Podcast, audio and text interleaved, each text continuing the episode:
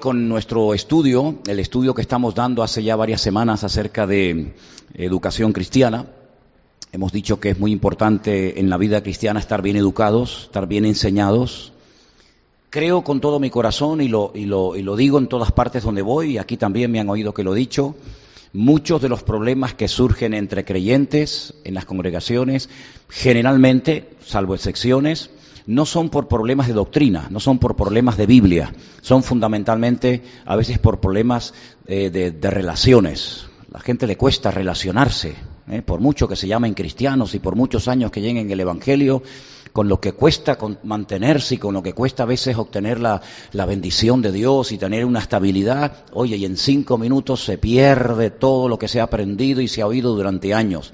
Por eso voy a insistir durante muchas semanas más con este tema de educación cristiana para ver, para ver si poco a poco eh, vamos interiorizando todas estas eh, verdades y sobre todo las ponemos en práctica, porque yo quiero decir que la fe se puede materializar. Hemos visto cómo el Señor eh, se humanó, el Señor se encarnó y habitó entre nosotros y vimos su gloria, pero nuestra fe, ¿dónde está? ¿Para qué sirve? para decir, yo creo en Dios, Él ha perdonado mis pecados, y nada más que para eso, no. La fe, queridos hermanos, se tiene que materializar y por eso la lista de unos a otros, unos a otros, que es un trabajo individual y personal de cada uno de nosotros, es enorme. Usted nunca, yo creo, que usted nunca ni yo vamos a tener problemas en nuestra relación con Dios. Nunca. ¿Quién se puede llevar mal con Dios? después de haberle conocido, después de haberle experimentado, ¿quién se puede enfadar con Dios? ¿En qué cabeza cabe eso? Cuando dice la Biblia que Él es bueno, que en Él no hay injusticia, que todo lo que hace es perfecto, que todo está bajo su control, que Él no se equivoca. Nuestra relación con Dios no va a tener problemas en el sentido de que si hacemos lo que Él nos manda en su palabra, con Dios nunca vamos a tener problemas. Los problemas los tenemos entre nosotros. Ahí es donde se demuestra, amigo. Claro, llevarme bien con Dios, pues es fácil. ¿O no? ¿O no? ¿Llevarme bien con Dios? ¿Cómo no me voy a llevar bien con, con mi Dios? Con el que me ha salvado, me ha perdonado, me ha liberado, ha cambiado mi vida. ¿Cómo no me voy a llevar con Él? Por favor, faltaría más. Pero el tema es mi relación con los demás. Y ahí es donde se demuestra, lo dije el domingo pasado, yo creo que voy a tener que repetir algunas cosas. Yo estaba repasando hoy mensajes que di hace años y yo digo, esto tengo que volver a enseñarlo en la iglesia. Esto tengo que volver a repetirlo. Yo, por ejemplo, el domingo pasado dije, en esas frases que yo había dicho que fueran poniendo mientras yo las iba diciendo, pero que bueno, que al final no se pusieron. Una de las frases que yo dije es que eh, nuestro comportamiento revela nuestro nivel de madurez. Es una frase cortita, pero que tiene una profundidad tremenda. ¿eh? Nuestro comportamiento revela nuestro nivel de madurez. Es decir, esto es como un termómetro. ¿Tú quieres saber cómo tú estás realmente? No me digas cuánto horas. No me digas cuánto lees la Biblia. Porque leer la Biblia y orar a estas alturas no nos cuesta. No nos cuesta. ¿O nos cuesta todavía a estas alturas tener un devocional cada día y orar y tener comunión con el Señor? Yo creo que eso ya lo tenemos más claro que el agua. Pero nuestro comportamiento con el, que está a nuestro lado, con nuestro hermano, con nuestro semejante, ay amigo, ahí es donde hay que limar, ¿verdad? Ahí es donde hay que podar y ahí es donde hay que tratar. Entonces, por eso la segunda parte de este estudio es nuestra relación con los demás. Es que yo me llevo muy bien con Dios y yo también. Y es que yo lo amo y Él ha cambiado mi vida y a mí también. Pero ¿y cómo te llevas con el que está a tu lado? Uf, cada día peor. Entonces, amigo, algo falla. Ahí hay, un divorcio, ahí hay algo que no me encaja. Eso es cuando yo me encuentro a algún creyente que le pregunto, eh, ¿a qué iglesia va usted? Y me dice, no, yo no me congrego en ninguna. Yo voy un día aquí, un día voy allá, otro día estoy con ustedes, otro día estoy con nosotros. Eso deja mucho que ver de una persona que no echa raíces en ninguna parte, por algo será, por algo será. No estoy aquí, no estoy allá, echo una mano aquí, echo una mano allá, me congrego un poco aquí, me congrego un poco allá, soy de todas partes, pero no soy de ningún lado. ¿Se da cuenta? Entonces, en la vida cristiana, el movimiento se demuestra andando. Usted tiene una fe muy maravillosa, me parece muy bien, pero ¿ustedes se acuerdan las clases que dimos de la fe y de las obras? Que la fe sin obras está muerta. Entonces, eh, esta segunda parte de la asignatura, de la materia de, de educación cristiana, nos ayuda a vernos a nosotros mismos. Es decir, ¿por qué a mí me cuesta todavía esto? Pues porque todavía no he madurado en ese área, ni más ni menos. Porque a mí todavía me cuesta eh, soportar, amar, perdonar, servir, como hemos visto aquí, ¿no? Eh, aceptar a la gente, etcétera. ¿Por qué? Porque todavía no he madurado como yo creo. Porque una cosa es lo que yo crea, una cosa es como yo me vea y otra cosa es como yo realmente estoy. Y quiero, antes de dar paso a Elena para que dé un anuncio, decirles que hay una iglesia en la Biblia, que es la última que se menciona, la iglesia de la Odisea. Dice, ellos decían, ellos decían, la iglesia decía de sí misma, es como tú, ¿no? Tú tendrás un concepto de la iglesia en la que te congregas. Ellos también tenían un concepto de su iglesia. Ellos decían, no necesitamos nada. Nos hemos enriquecido, no tenemos falta de ninguna cosa. Madre mía. Sin embargo, el Señor cuando habla a la iglesia, cuando confronta a la iglesia, le dice miserables, pobres, ciegos, desnudos, desventurados. He aquí estoy a la puerta y llamo. Es decir, lo que ellos opinaban y ellos creían de sí mismos no tenía absolutamente nada que ver con lo que el Señor decía de ellos. Como dice hay un proverbios, hay un proverbio que dice no te alabe tu propia lengua sino la ajena, la del extraño, ¿verdad? Y alguien dijo por ahí también, hay un refrán, no es bíblico, pero bueno, se menciona a veces, dime de qué presumes y te diré de qué careces, ¿verdad? Entonces, eh, queridos hermanos, estamos en un arduo trabajo que nos va a llevar toda la vida. A algunos nos queda más tiempo, a otros no tanto, pero que en el tiempo que nos quede a cada uno de nosotros, procuremos superar lo que hasta el día de hoy todavía no hemos superado. Porque yo parto de una premisa. Si el Señor ya nos viera listos y acabados, ya nos hubiera llevado con Él.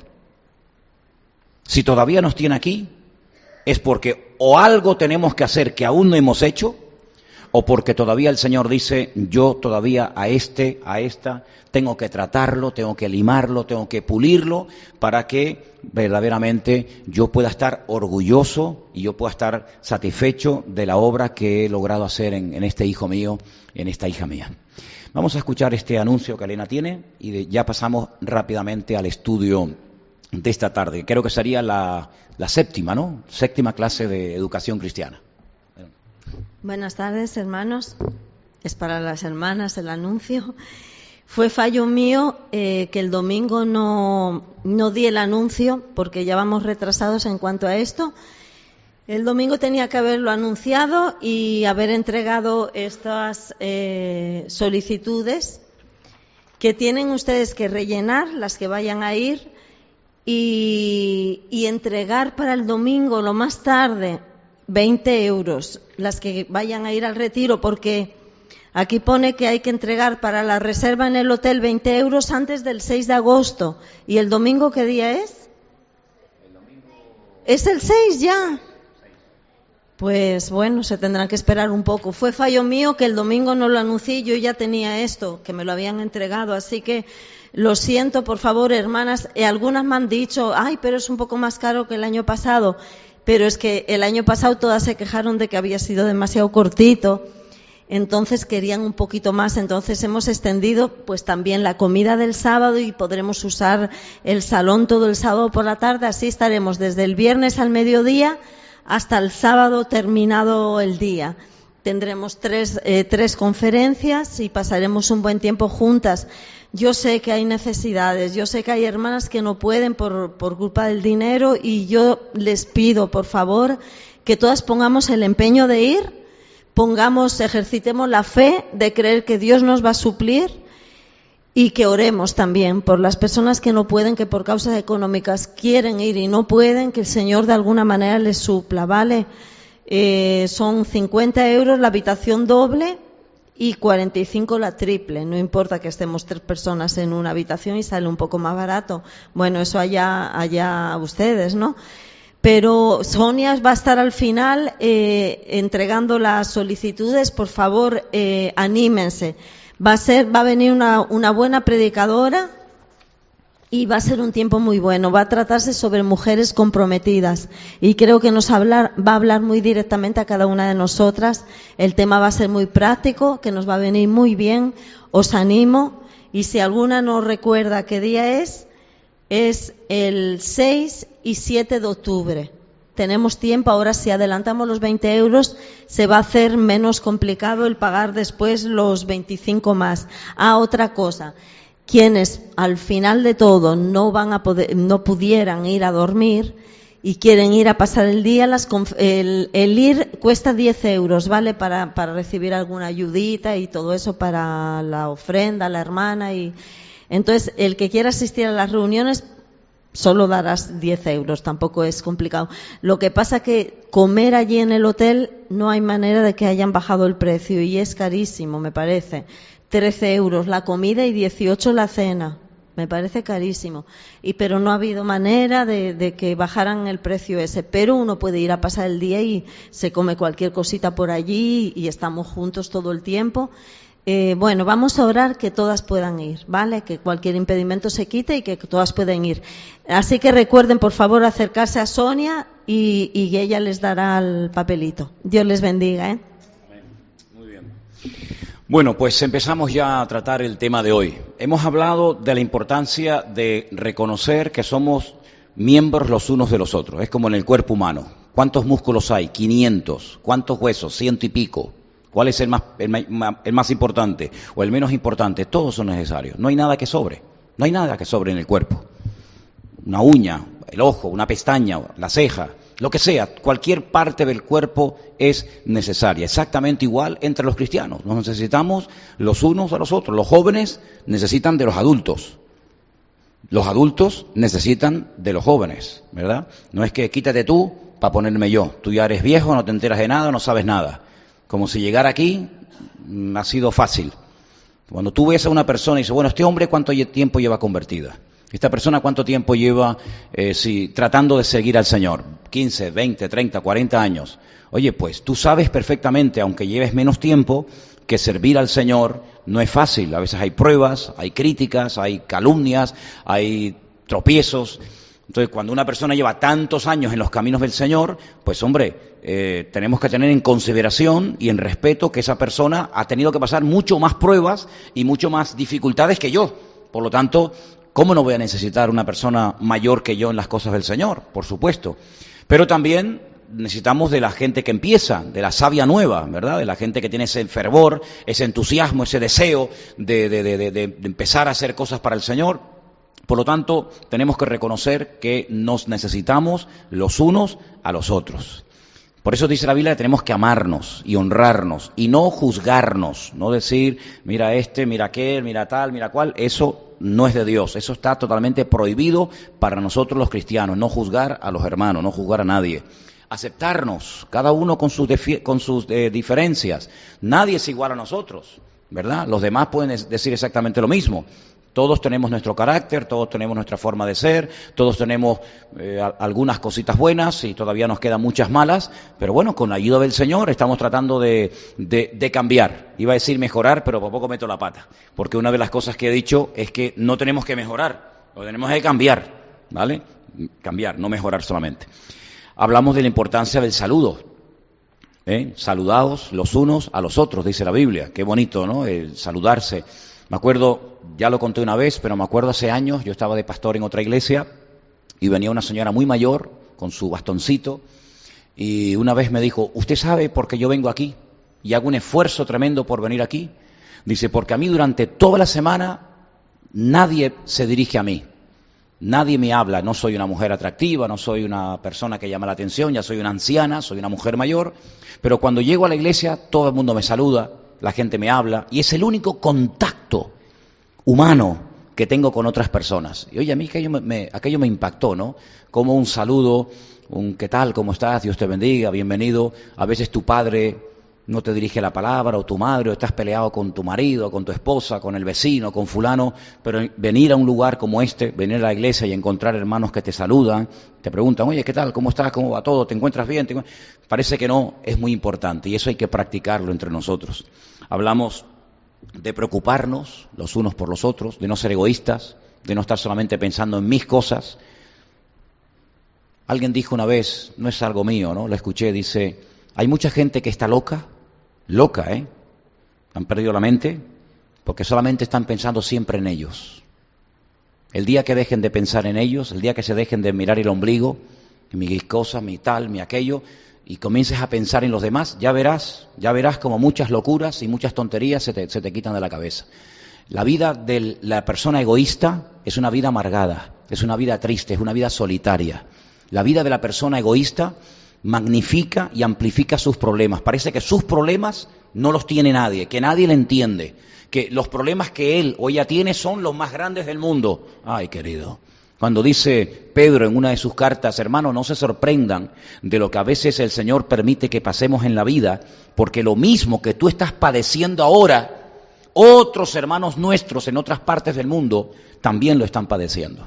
Así que tenemos que salir de nuestro caparazón, Olvidar, ¿tienes problemas? No me digas. Pues mira, a lo mejor el de al lado tiene más que tú, pero no los dice. No los cuenta, porque tal vez no es, no es tan extrovertido, tal vez le cuesta más relacionarse con los demás, pero es muy importante eh, eh, no ser ese, egoísmo, ¿no? egocéntricos. Soportarnos, dice la Biblia, someternos los unos a los otros, ¿verdad? Someternos, ¿verdad? Estar bajo la cobertura de alguien, eh, bueno, todo esto lo hemos visto hasta el día de hoy. Vamos a ir a Colosenses capítulo 3, verso 16. Colosenses 3, 16, por favor. Y hay un versículo ahí muy bonito que habla acerca de una responsabilidad que todos tenemos. Y es la siguiente, vamos a leerla. Colosenses 3, 16. ¿Alguien lo tiene? ¿Lo quiere leer en altavoz? Tal vez los que están en casa viéndonos pueden también coger su Biblia y buscar el versículo y leerlo ustedes con nosotros. A ver, eh, Colosenses 3:16, ¿qué dice? ¿Quién lo lee?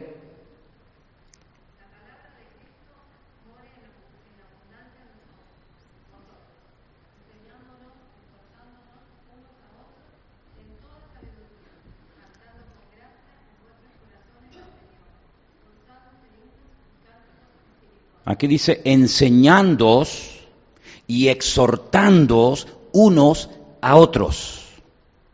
¿Tú te dejas enseñar por alguien? ¿O tú eres de los que van por la vida diciendo, no, no, yo ya soy mayorcito, a mí nadie me tiene que decir lo que yo tengo que hacer? Uy, uy, qué, qué, triste es ir así por la vida. Si quisiéramos aprender, seguro que todos los días el Señor nos enseñaría algo nuevo.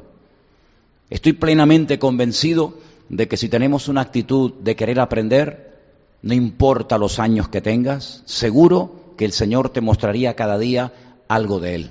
¿Te acuerdas cuando Juan, el que escribió el Evangelio, estaba desterrado en la isla de Patmos? ¿Te acuerdas? ¿Cuántos años tenía? Bueno, más o menos 100, ¿eh? para redondear las cifras.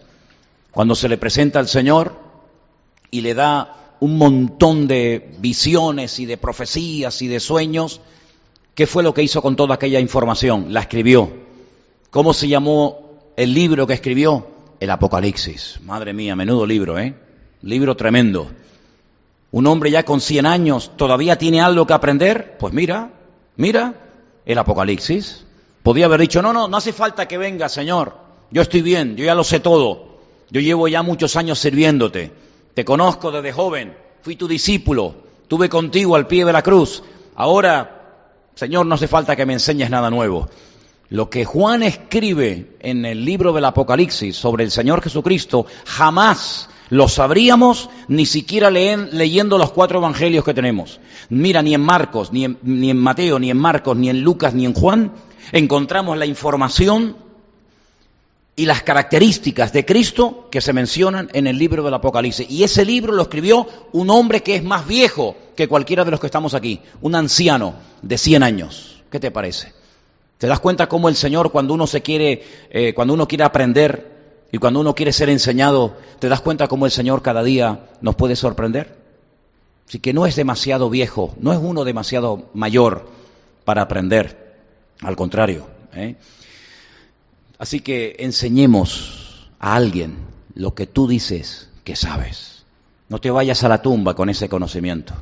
No te vayas, ¿eh? como algunos dijeron, no, yo descubrí algo, el famoso, aquel que inventó aquel Stradivarius, el que inventó aquel, ¿cómo es? El barniz para los violines. Nadie sabe la fórmula. Era tan egoísta, era un genio, pero era un egoísta. Se llevó la fórmula a la tumba. Nadie sabe qué había que hacer para poder pintar, para poder barnizar los violines y que suenen como él los hacía. ¿Por qué? Porque no se lo dijo a nadie. ¿Qué te parece? Qué triste ir por la vida, ¿verdad? Sabiendo cosas, pero abre, hijo, abre tu corazón, compárteselo a alguien. ¿Te gusta la cocina? Invita a alguien a, tu casa. Oye, ¿a ti te gusta cocinar? Sí, pero no sé, te voy a enseñar. ¿Tú eres mecánico? ¿Hay algún chico que quiere ser mecánico o quiere aprender algo de mecánica? Enséñale. Yo como pastor tengo la obligación de enseñarles lo que sé, qué sé yo, de la Biblia, pues todo lo que sé yo se lo doy, ¿verdad? Por lo tanto, vamos a enseñarnos los unos a los otros, no vivamos vidas herméticas, ¿verdad? Ahí encerrados, sin amigos, sin relación con nadie, ¿eh? viviendo vidas solitarias. Esa no es la voluntad de Dios, esa no es la voluntad del Señor. El Señor no se fue al desierto y allí en el desierto, ¿a quién le va a enseñar en el desierto? ¿A quién le va a predicar? ¿A qué enfermo va a sanar? ¿Qué vida va a cambiar? Ninguna. Sin embargo, el Señor se rodeaba de la gente.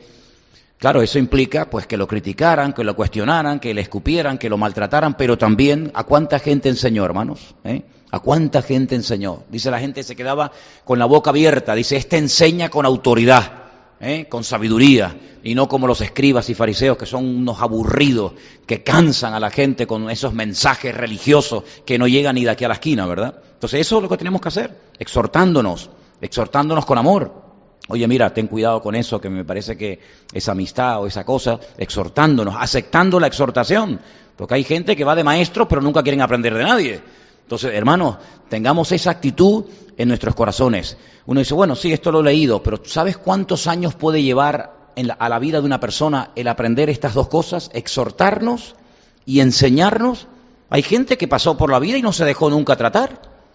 No se le podía decir nada, porque en cuanto le dijeras algo, amigo, ya la tercera guerra mundial. Pues el Señor nos ha puesto aquí para exhortarnos y para enseñarnos los unos a los otros. ¿Estamos dispuestos? ¿Estamos dispuestos? Amén. Vamos a leer otro texto.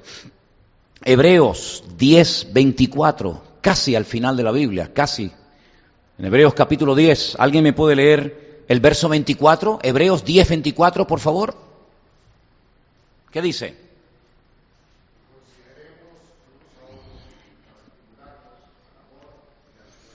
¿Eh? Considerarnos los unos a los otros. Decía, este no se entera de nada, este no sé qué, este no sé cuánto.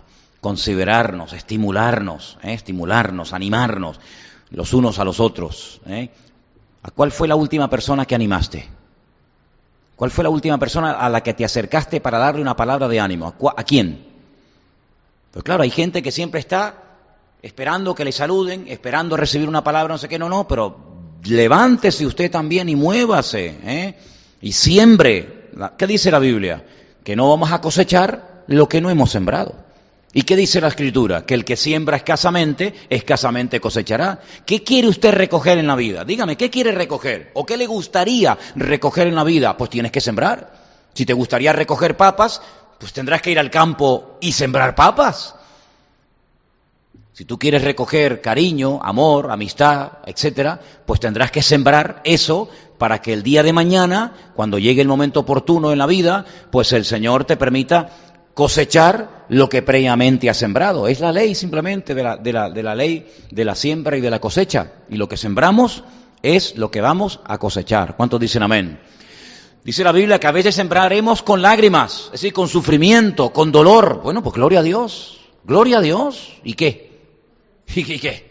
Pero al final viene el regocijo. Yo prefiero sembrar con lágrimas y recoger con regocijo, ¿eh? Que sembrar con regocijo y recoger con lágrimas. Yo pienso que el Señor lo ha hecho ideal, lo ha hecho perfecto, ¿vale? Entonces, eso también es otra cosa que tenemos que hacer, trabajar en ese área, considerarnos, tratarnos los unos a los otros, estimularnos los unos a los otros, ¿vale? Dice otro texto, nos vamos a Santiago, en Santiago hay dos, pase la página un poquito más adelante, Santiago 4.11 y Santiago 5.16. Repito, Santiago 4.11 y Santiago 5.16. ¿Quién me lee el primero, por favor? ¿Quién lo tiene?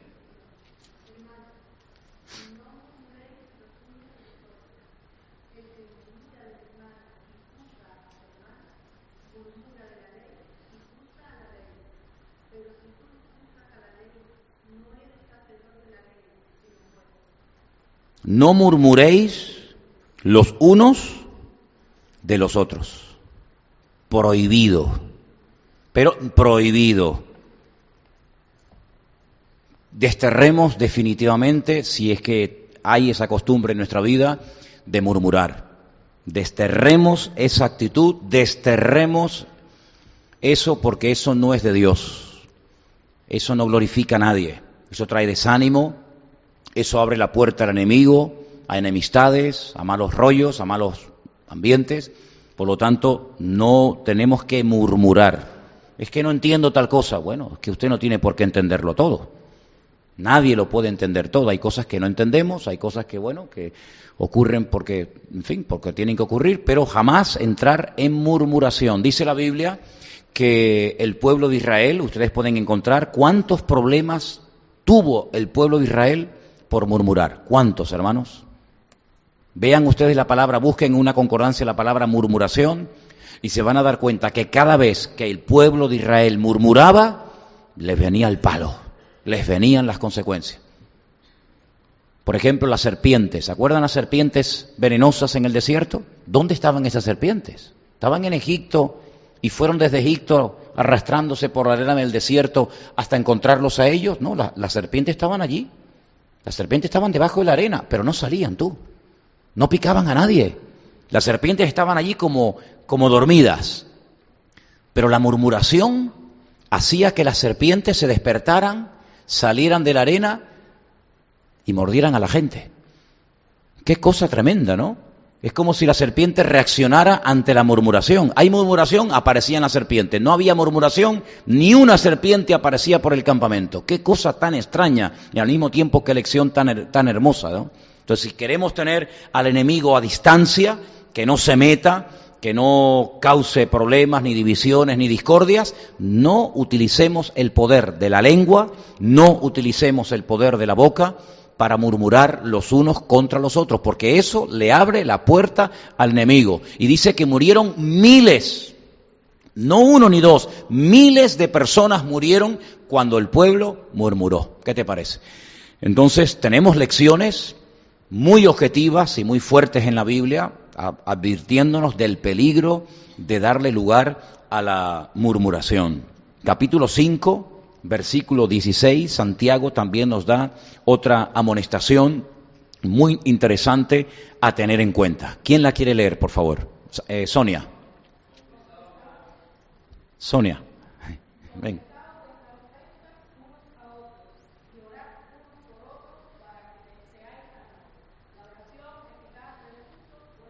Analicemos este versículo. Miren qué, qué interesante lo que dice ahí. Confesaos vuestras ofensas ¿Por qué no dice pecados?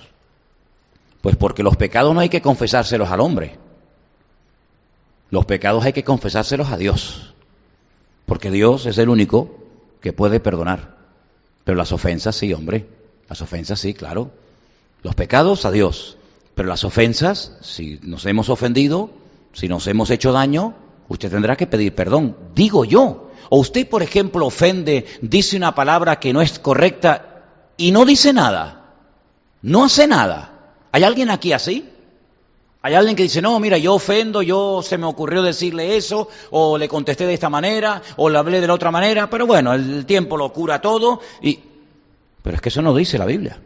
Si usted reacciona así, usted probablemente no ha entendido el Evangelio. Y no entender el Evangelio es muy peligroso. O a lo mejor lo ha entendido, pero no quiere hacerlo. Entonces el tema es muy grave. Porque aquí dice que las ofensas Tenemos que confesarlas. ¿A quién? Pues al que ha ofendido. Si usted a mí no me ha ofendido y me viene usted a, decirme algo de una ofensa, digo, mire, discúlpeme, usted tiene que ir a la persona que ha ofendido. A mí no. A mí no me interesa ni siquiera saber este, este, este asunto, esta cuestión. Confesaos vuestras ofensas unos a otros. Fíjense qué curioso, añade, añade algo muy interesante. Orad los unos por los otros.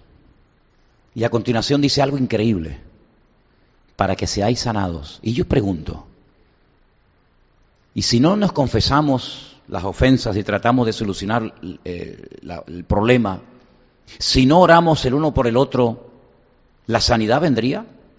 A mí me da la impresión de que este versículo guarda un orden muy interesante. Primero arreglamos la ofensa. No decía el Señor, deja tu ofrenda en el altar, reconcíliate con tu hermano, ¿sí o no? Más o menos va en esa línea, ¿verdad? Confesaos vuestras ofensas unos a otros.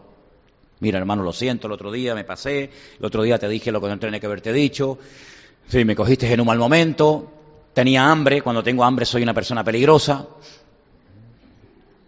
no, usted sabe, cuando uno tiene hambre, tiene un mal humor, está como no son jaulados. Eh, estaba de mala manera, no sé, me cogiste así, además con el calor este, uff, con el calor estoy agobiado, y, me, cogiste así, ¡bum! Pero mira, eh, vamos a arreglar esto, hombre. ¿Y cómo lo podemos arreglar? Bueno, pues hablando, pero orando. Cada vez que ofenda usted a alguien, ore. Eso le mete una patada en la canilla al diablo eso es lo que peor lleva al diablo en esta vida, hermano. El ver la paz, el ver la armonía, porque el diablo puede imitar dones, el diablo puede imitar milagros, el diablo puede aparecerse hasta como un ángel disfrazado de ángel de luz, pero hay algo que no puede imitar. Es la paz, el amor, la armonía. Eso no lo soporta. Eso no lo soporta. Le rompe todos los esquemas. Pues rompámosle los esquemas al diablo, hermano. Amén. Rompámosle el, el programa al enemigo.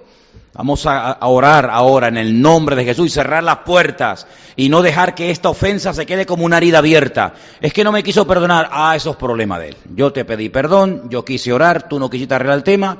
Querido, ahí te quedas. Pero nunca, jamás me podrás decir es que no quisiste arreglar el tema. No, yo sí lo quise arreglar. Yo sí lo quise arreglar. Pero fuiste tú el que no lo quisiste arreglar. Entonces el problema no es mío. Ahora el problema, amigo, queda, la pelota queda en tu tejado. Y entonces, dice la Biblia, para que seáis sanados. ¿Sanados de qué? Bueno, yo permítame recordarles que aquí el domingo, es que a veces tenemos la mente muy corta. Aquí el domingo se hizo algo muy importante. Exactamente.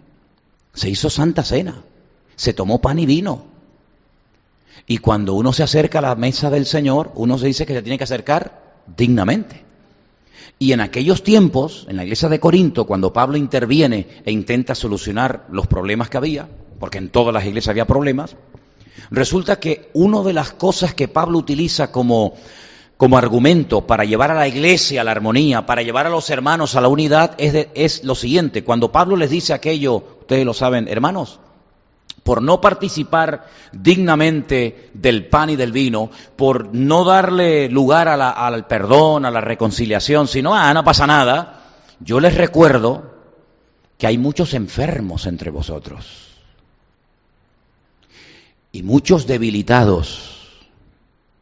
Y ya el tercer eslabón es, tremendo, dice, y muchos duermen. Ustedes saben que dormir es como sinónimo de muerte, ¿no? ¿Verdad? Dice, vamos a despertar a Lázaro. Nuestro amigo no, no, está muerto, está durmiendo, decía el Señor, ¿no? Entonces, oye, pues ¿quién sabe tú? ¿Quién sabe si tú perdonando y orando por una persona te sanas de la enfermedad que tienes? ¿Eh? ¿Tú te imaginas que, que una enfermedad que puedes tener o, o atraerla porque hay gente que son como imanes, atraen bendiciones y también atraen cosas que no son de Dios. ¿Quién sabe ¿Quién sabe si una enfermedad de la índole que sea se va así, en segundos, cuando perdones y cuando ores? Porque yo veo en la Biblia, y se me está viniendo ahora mismo, que en el libro de Job, al final del libro, cuando dice la Biblia que Job oró por sus amigos, el Señor lo sanó. Todos los males de Job desaparecieron cuando él dice que oró por sus amigos. Ah, es que me pica por aquí, que me pica por allá, que los niños se murieron, que mi mujer no me quiere, que se me rompió la casa, que los animales se me enfermaron, que no sé qué. Cuando él dijo así, dice, mira, vamos a orar. Y oraron, automáticamente todo cambió. ¿No creen ustedes que a veces hay actitudes humanas del ego que impiden y frenan bendiciones de Dios? El Señor le dijo una vez a un señor, a un hombre, no peques más, para que no te venga una cosa peor encima, ¿eh? Porque siempre hay una cosa peor que la que tienes ahora mismo. Siempre hay algo peor, siempre. ¿Qué puede ser? No lo sé, ni me interesa. Pero el Señor le dijo, no peques más, porque como peques más y abras la puerta al pecado, te puede venir una cosa peor. Y uno dice, Señor, pues si lleva 38 años tirado como un perro en el estanque de Bethesda, ¿una cosa peor le puede ocurrir? Pues según el Señor, sí. Según el Señor, sí. El otro día leía algo referente al río Jordán, el Jardén, se llama el río Jardén en la Biblia. De ahí, que hay un lugar muy bonito en Israel, se llama el Yardenit, que es donde la gente va a bautizarse, o algunos van a bautizarse allí.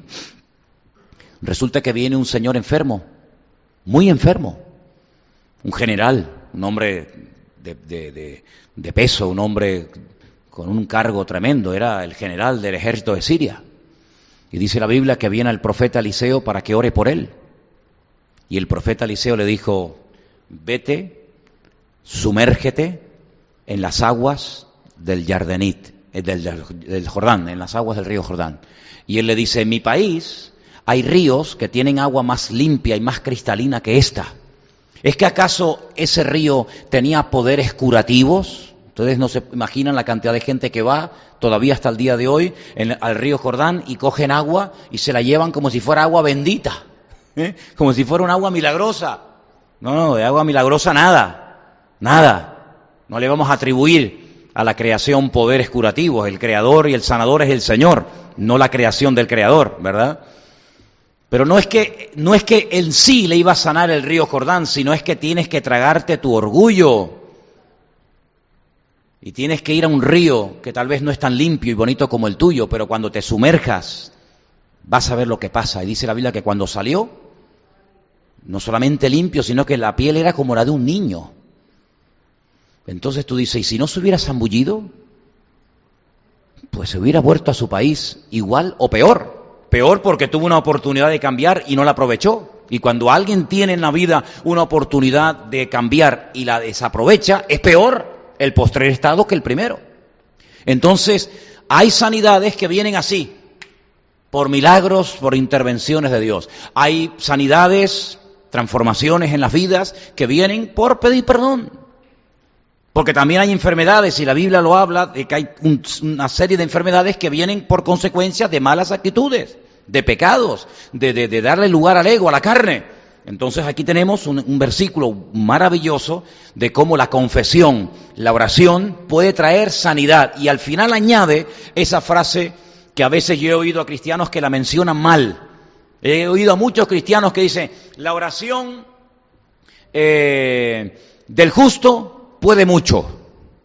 Pero es que eso no dice. ¿Cómo que no, hermano? Mire, léelo bien. Mire lo que pone ahí. La oración eficaz no la oración así, la oración eficaz. ¿Y cuál es la oración eficaz? Pues la que cumple los requisitos anteriores a esa frase, el confesar vuestras ofensas unos a otros, el orar unos por otros. Esa es la oración eficaz.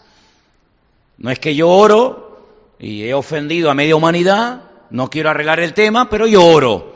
Mejor que no ore, porque la Biblia dice, deje su ofrenda en el altar, primero vaya y reconcílese y luego venga y presente su ofrenda. ¿Se da cuenta cómo hay un orden? Y el orden no lo podemos saltar. Seguimos. Tenemos ahora el versículo de Primera de Pedro y estos tres últimos versículos que vamos a leer, todos, todos están en Primera de Pedro. Primera de Pedro 4, verso 9, Primera de Pedro 5, 5 y Primera de Pedro, eh, perdón, y, perdón, y el último, el último no está en Pedro, disculpe. Primera de Pedro 4.9 y Primera de Pedro 5.5. ¿Quién me va a leer el 4.9, por favor? Miguel, ¿lo tienes ahí? Vamos. ¿Te lo sabías de memoria? Ah, lo estabas viendo en la pantalla. Ah, vale, vale.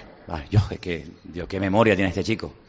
Hospedaos. Ay, amigo, ay, amigo. Algunos dirán, a ver qué va a decir Manolo ahora de esto. ¿Usted es hospitalario? Voy a repetir la pregunta porque a lo mejor no puse el signo de interrogación. ¿Usted es hospitalario? Ahora me entendieron.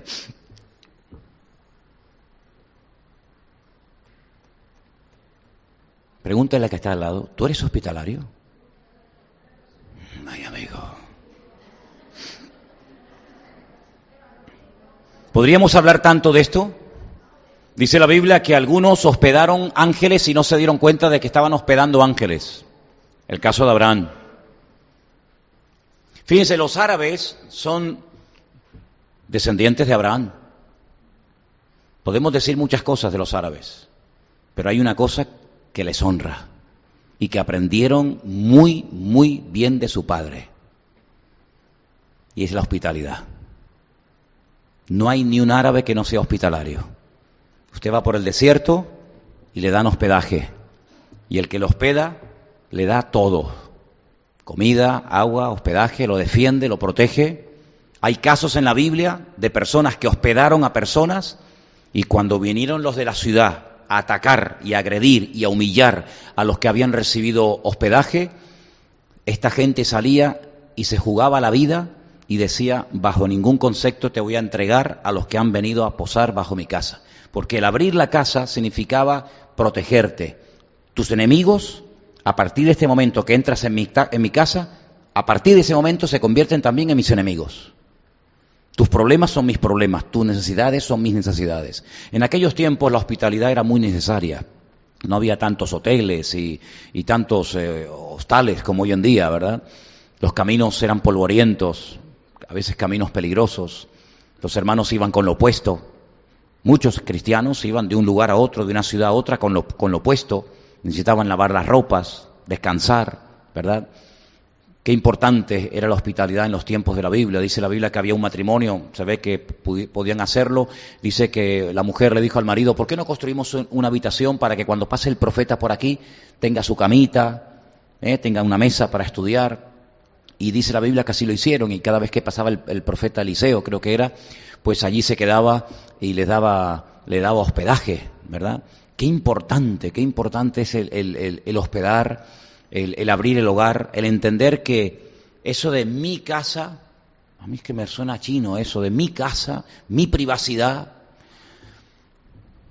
Parece como que sí, somos muy amables y muy cariñosos aquí, pero en cuanto salimos por la puerta para afuera, como que nos olvidamos de eso. Y es un mandato bíblico el hospedarnos. Es un Ahora, claro, el darle hospedaje al que nos cae bien, eso no cuesta nada. eso no cuesta nada. Ahora, por ejemplo, en algunas partes de la península eh, están haciendo una lista de los turistas problemáticos para no darles eh, la, posibilidad de que se vuelvan a quedar en el mismo hotel o en otro de la cadena. ¿Se da cuenta? Y se pasan la información. Mira, cuidado con este, que este te destroza la habitación y es un desastre y luego se va y no paga. La hospitalidad es bíblica, ¿verdad? Y más cuando hay necesidad y cuando hay casos en los que yo dispongo de medios para poder colaborar y ayudar y me quedo callado y no digo nada. Ay, amigo, ¿cómo puede ser eso? ¿Cómo puede ser que yo tenga medios para echar una mano a una persona y me quedo callado y no digo nada? Eso es pecado. Eso es pecado. Si yo tengo una cama vacía, si yo tengo un plato de comida en casa, si yo tengo un baño donde alguien se pueda duchar, si yo tengo algo en lo que pueda ayudar a un hermano mío en Cristo, que lo voy a tener que ver toda la eternidad en el cielo, ¿por qué no empezamos desde aquí, desde ahora, a practicar la hospitalidad? Menos mal que no vivimos en persecución porque si viviéramos en persecución, seguro, sí o sí, tendríamos que practicar la hospitalidad, quieras o no quieras. Porque si te prenden fuego a tu casa, ¿dónde vas a vivir tú? Bueno, pero como ya hemos sembrado hospitalidad, se nos van a abrir las puertas en todas partes del mundo, ¿verdad? Así que ese es un mandamiento bíblico. Cuando llegue la oportunidad, seamos, seamos hospitalarios. ¿eh? Tenemos otro versículo en Pedro, 5.5, muy bonito también, habla de algo que ya hemos tocado en otro versículo y va dirigido especialmente a los jóvenes, ¿no? aunque toca también a otras personas, pero especialmente dice aquí a los jóvenes. ¿Alguien lo quiere leer, por favor?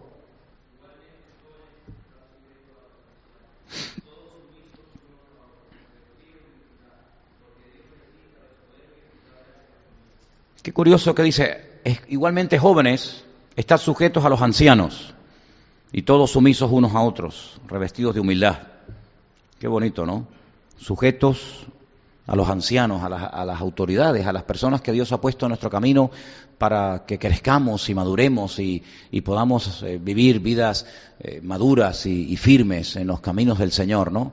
¿Verdad? Esa, la, la, independencia, el, llanero solitario, el no tener que rendir cuentas nunca a nadie. Lamentablemente es algo que se ha puesto tan de moda, ¿no? En las casas, parece que a veces las casas más que hogares parecen hoteles, son hostales, ¿no? Donde el niño entra, la niña sale pues no sabe si entró, y salió, eh, tal, y dice, pero parece a veces, en vez de un hogar, parece un hostal, ¿no? Cada uno come a la hora que quiere, uno come en la sala, otro en la cocina, otro de pie, otro sentado, uno no quiere comer ahora.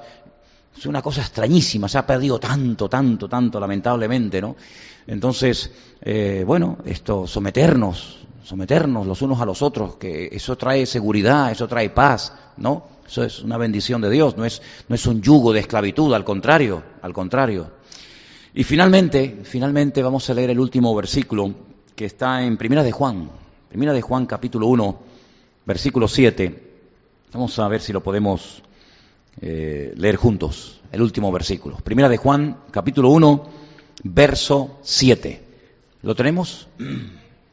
Pero si andamos en luz, como Él está en luz, tenemos comunión, común unión, ¿eh? tenemos comunión unos con otros y la sangre de Jesucristo, su Hijo, nos limpia de todo pecado. Fíjate, menciona el tema de la sangre de Jesucristo, nos va a limpiar de todo pecado, pero previamente menciona algo interesantísimo, la coinonía, ¿no? La, comunión unos con otros. ¿Qué tenemos en común para poder tener comunión? Porque para tener comunión tenemos que tener cosas en común. ¿Qué tenemos en común con el, con el hermano, con la hermana? ¿Qué tenemos en común? Pues mira, el mismo Dios. Compartimos y adoramos al mismo Dios. Leemos la misma palabra. Hemos sido marcados, sellados y guiados por el mismo Espíritu Santo. Vamos a compartir el mismo cielo. ¿O cuántos cielos piensan ustedes que va a haber en la otra, en la otra vida? un cielo para un tipo de hermanos, otro cielo para otro tipo de hermanos. Vamos a estar todos en el mismo lugar. Tenemos un mismo Salvador. Creemos todos la misma cosa. Somos un cuerpo, ¿verdad? Tenemos que ser así. Y todas esas cosas que tenemos en común, claro, hay algunas cosas que nos separan, hombre, por supuesto, pero son más las cosas que nos unen que las que nos separan y, las que nos dividen. Bueno, pues no seamos torpes ni ignorantes, sino inteligentes, y vamos a unirnos en lo que tenemos en común y dejemos las cosas en las que probablemente nunca nos pongamos de acuerdo, las ponemos a un lado. Eso se llama madurez. Ahora, si tú para estar en comunión con tu hermano tienen que opinar como tú, pensar como tú, hablar como tú y moverte como tú, probablemente te vas a ver más solo que la una en esta vida. Porque como tú no hay nadie, gracias a Dios ni como yo. Cada uno somos seres individuales, ¿verdad? Entonces hay personas que dicen, pues mira, yo eso de levantar las manos, hacer un culto, a mí eso no me gusta. Pues no las levante, no pasa nada. Pero oiga, si yo las levanto, no me critiques.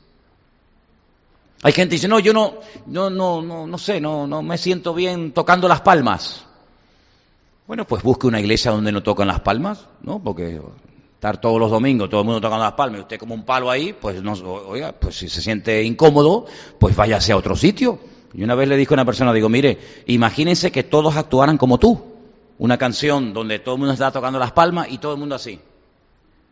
O menos mal que hay uno o dos, si fueran todos sería, sería terrible, ¿no? Entonces, busquemos la paz y la armonía. Y sabe una cosa, y a veces, si yo puedo hacer algo para agradar a mi hermano, ¿estaríamos dispuestos a hacerlo? Pues hay algunos que no. Hay alguna gente que dice, no, no, no.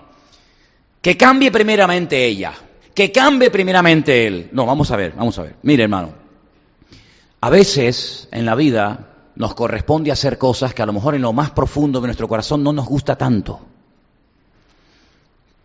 Pero con tal de bendecir y con tal de agradar a un hermano, porque usted dice, no, yo solamente tengo que agradar a Dios. Espérate, no corras, no corras, que tu espiritualidad a veces te ciega. Claro que tenemos que agradar a Dios, faltaría más. Pero escúchame una cosa, ¿y al hermano hacerle la vida imposible?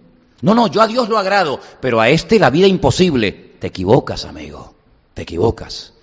También yo tengo que agradarle la vida a mi hermano. Y Pablo llegó un día y dijo, o yo mejor dicho me atrevería a decir, el Señor dijo a través de la pluma de Pablo, que si a mi hermano en algún momento algo que yo hago le causa tropiezo, tropiezo, no caprichos ni tonterías, ¿eh? estoy hablando de tropiezos, digo, pues no lo hago. Y fíjate que, por ejemplo, él habla de la comida, que tú dices, pero la comida, y a, mi hermano le puede molestar que yo coma esto, pues dice Pablo que en las congregaciones puede darse el caso de que haya personas que si te ven comer ciertas y determinadas cosas, puede ser que tu libertad sea de tropezadero para alguien. Entonces, ¿qué hago? Pues mira para allá mientras yo me lo como. No, el apóstol Pablo dijo, pues si a mi hermano le tropiezo verme comer esto que yo estoy comiendo, por amor a mi hermano, dice, no lo comeré delante de Él, no lo comeré nunca, no lo comeré más delante de Él.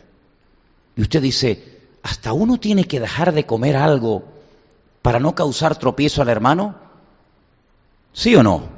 Es que eso es el Evangelio. Es que eso es el Evangelio. Ahora, si solamente enfatizamos que yo oro, yo busco a Dios, y yo le alabo, yo le busco, no, si todo eso me parece muy bien. Pero ahora vamos a descender al terreno de la realidad en la que convivimos cada día.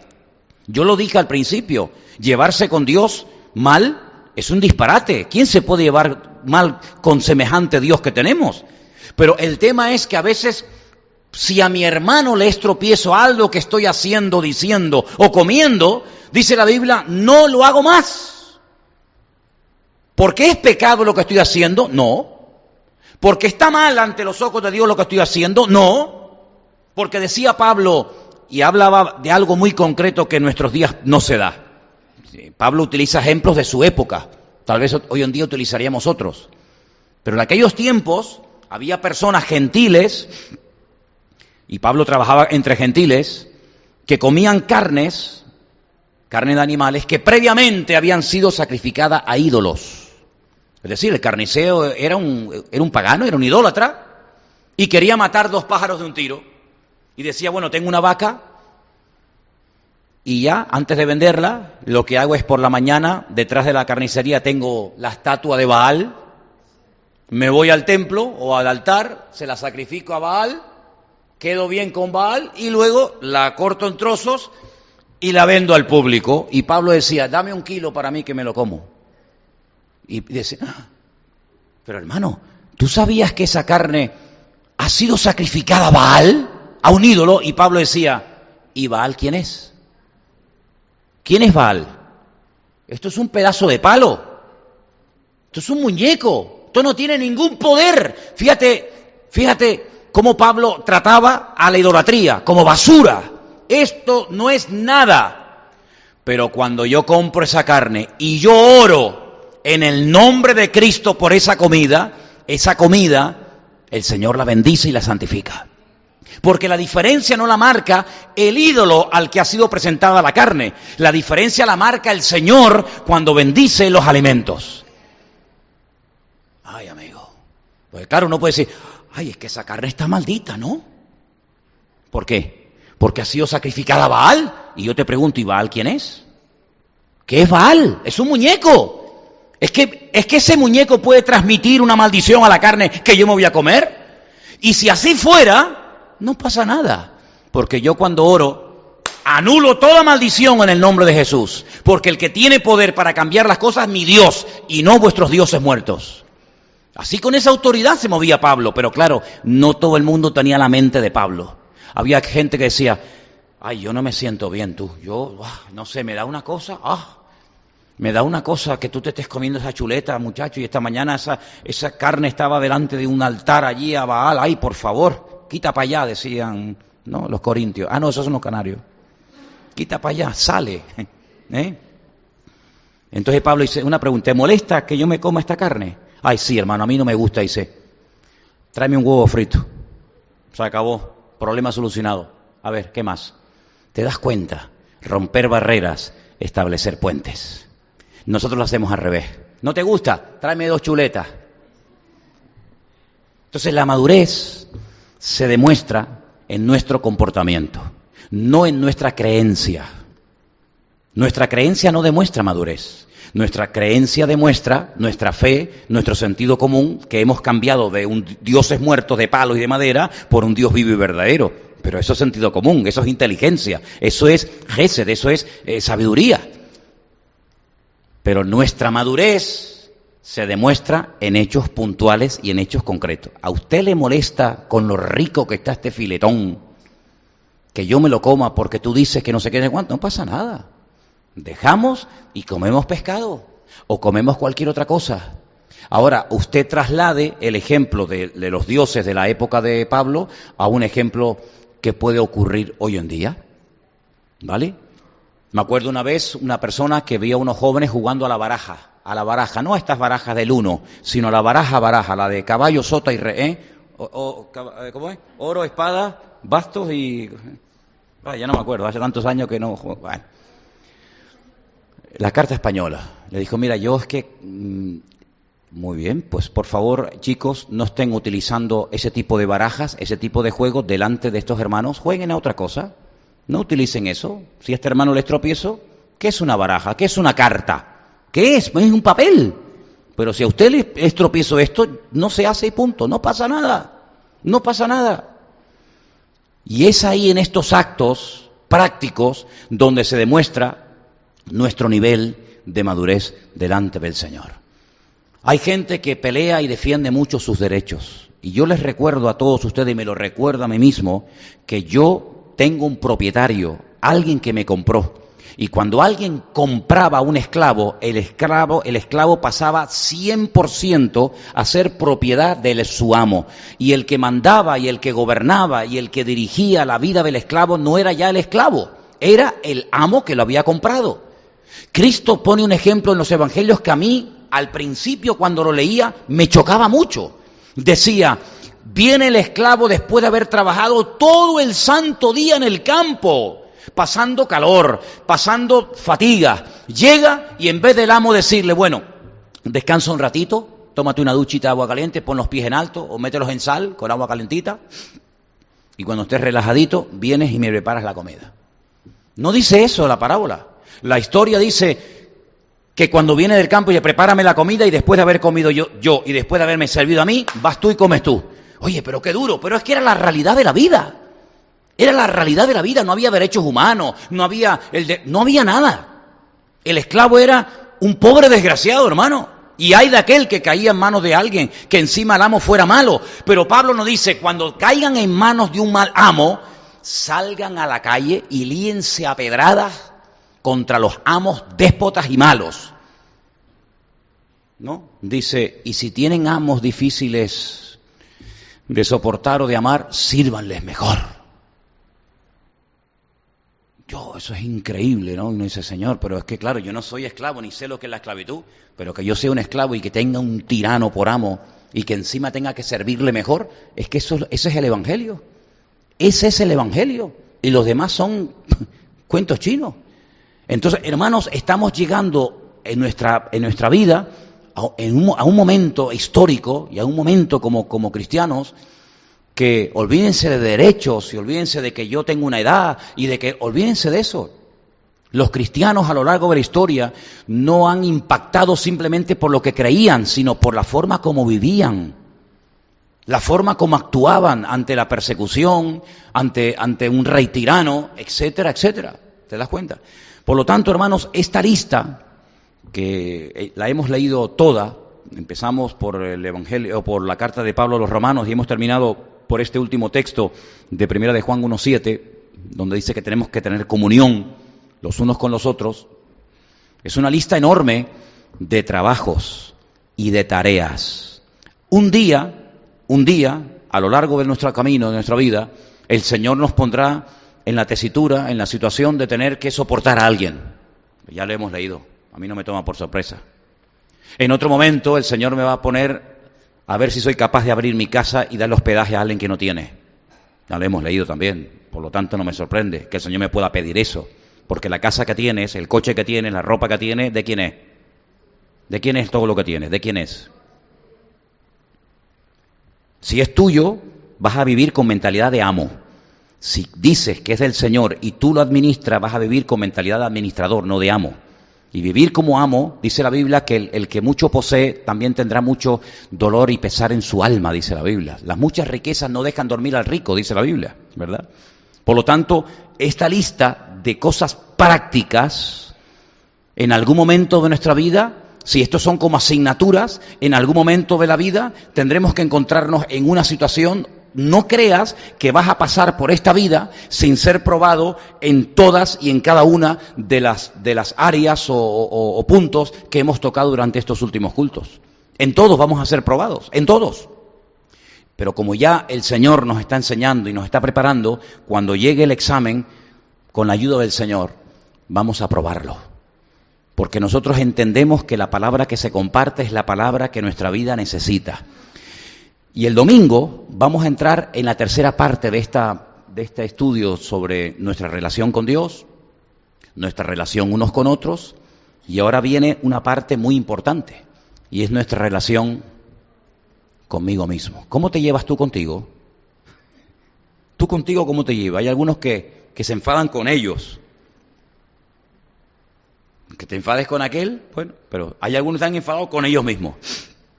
Es como el perro que se ve la cola y se la quiere morder porque piensa que es la de otro perro y es la de él. Entonces, también es importante que aprendamos un poquito a conocernos a nosotros mismos. Y para concluir, déjeme que les diga que aquí también se dijo en una de, la, de, la, de las cultos que Dios nos ha dado una armadura, ¿vale? Una armadura que nos protege la mente, que nos protege el corazón, que nos protege nuestra forma de caminar, de pensar, de vivir, de hablar. Nos da la palabra, que es la espada, para que en todo momento sepamos cómo debemos de reaccionar. Esto es una escuela, hermanos. Esto no es toco un botón y ya está. No, no, no, no. Puede ser que a lo mejor el primer examen lo suspendamos, pero no pasa nada. Mientras el corazón tenga latido y mientras tengamos la vida, pues mira tú por dónde el Señor dice, no te preocupes, la semana que viene te voy a probar otra vez a ver si aprendiste. Hoy leía algo muy interesante. ¿Saben lo que comen los judíos cuando están de luto? Lentejas. Interesante. ¿Por qué le dio, por qué le dio Jacob a su hermano Saúl un plato de lentejas? Son redondas, ¿no? Las lentejas no son cuadradas, son redondas, como el círculo, de, como el círculo de la vida, ¿no? Y es interesante notar cómo a veces nosotros no nos damos cuenta de que lo que yo no supero hoy, mañana se me va a presentar otra vez en el camino para ver si ya lo tengo tan superado como yo creía, porque el que no se haya presentado una situación X particular no significa que ya lo tengo superado. El Señor tiene toda la autoridad de poder probarnos en cualquiera de esta lista, en cualquiera de los puntos de esta lista, en el momento en el que Él lo considere oportuno. Todos tenemos nuestros puntos fuertes y todos también tenemos nuestras áreas débiles, pero el Señor quiere trabajar en cada uno de nosotros y no solamente mejorarnos, sino cambiarnos a su imagen. ¿Cuántos dicen amén? Oramos, hermanos, por favor, cierre sus ojos.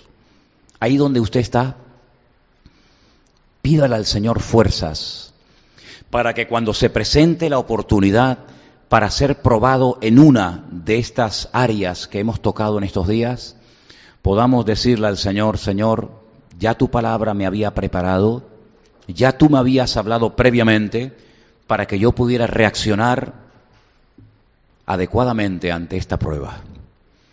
Así que ahí donde estás, dale gracias al Señor.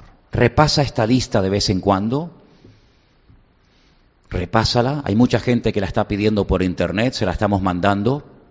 Tal vez sería bueno colgarla en la página de la iglesia o en el Facebook de la iglesia. Repásala de vez en cuando y que el Señor nos ayude a cumplir con todas y cada uno de los puntos de esta lista. Aleluya. Porque así era el Señor. Ese unos a otros, así era la naturaleza del Señor. Así era Cristo. Como encontramos en esa lista, Así era el Maestro, perfecto en todo lo que hacía y decía. Te damos gracias, Señor, por tu bendita y poderosa palabra. Te damos gracias porque vemos que tú estás muy interesado en tratar en todas y cada una de las áreas de nuestra vida. Gracias porque tú nos pones en contacto con otros hermanos para que podamos moldearnos los unos a los otros y de esa manera crecer y madurar y avanzar juntos en armonía como miembros del mismo cuerpo. Gracias Señor porque la comunión que tenemos a través de la sangre de Jesucristo nos permite avanzar en victoria con la seguridad y la certeza de que tú estás a mi lado y que en este área tan importante de mi relación con los demás, tú estás conmigo y me vas a fortalecer para que yo pueda cumplir en todo momento con tu bendita palabra. Gracias te damos por esta, esta lección, por estos puntos que tendremos en cuenta como nunca a partir de hoy y ayúdanos y fortalécenos para que la obra que tú has comenzado en nosotros, nada ni nadie la logre detener. Te lo pedimos todo unánimemente en el nombre bendito y poderoso de Cristo Jesús. Amén. Y amén. Gloria a Dios. Pónganse de pie, queridos hermanos, en esta noche. Vamos a levantarnos.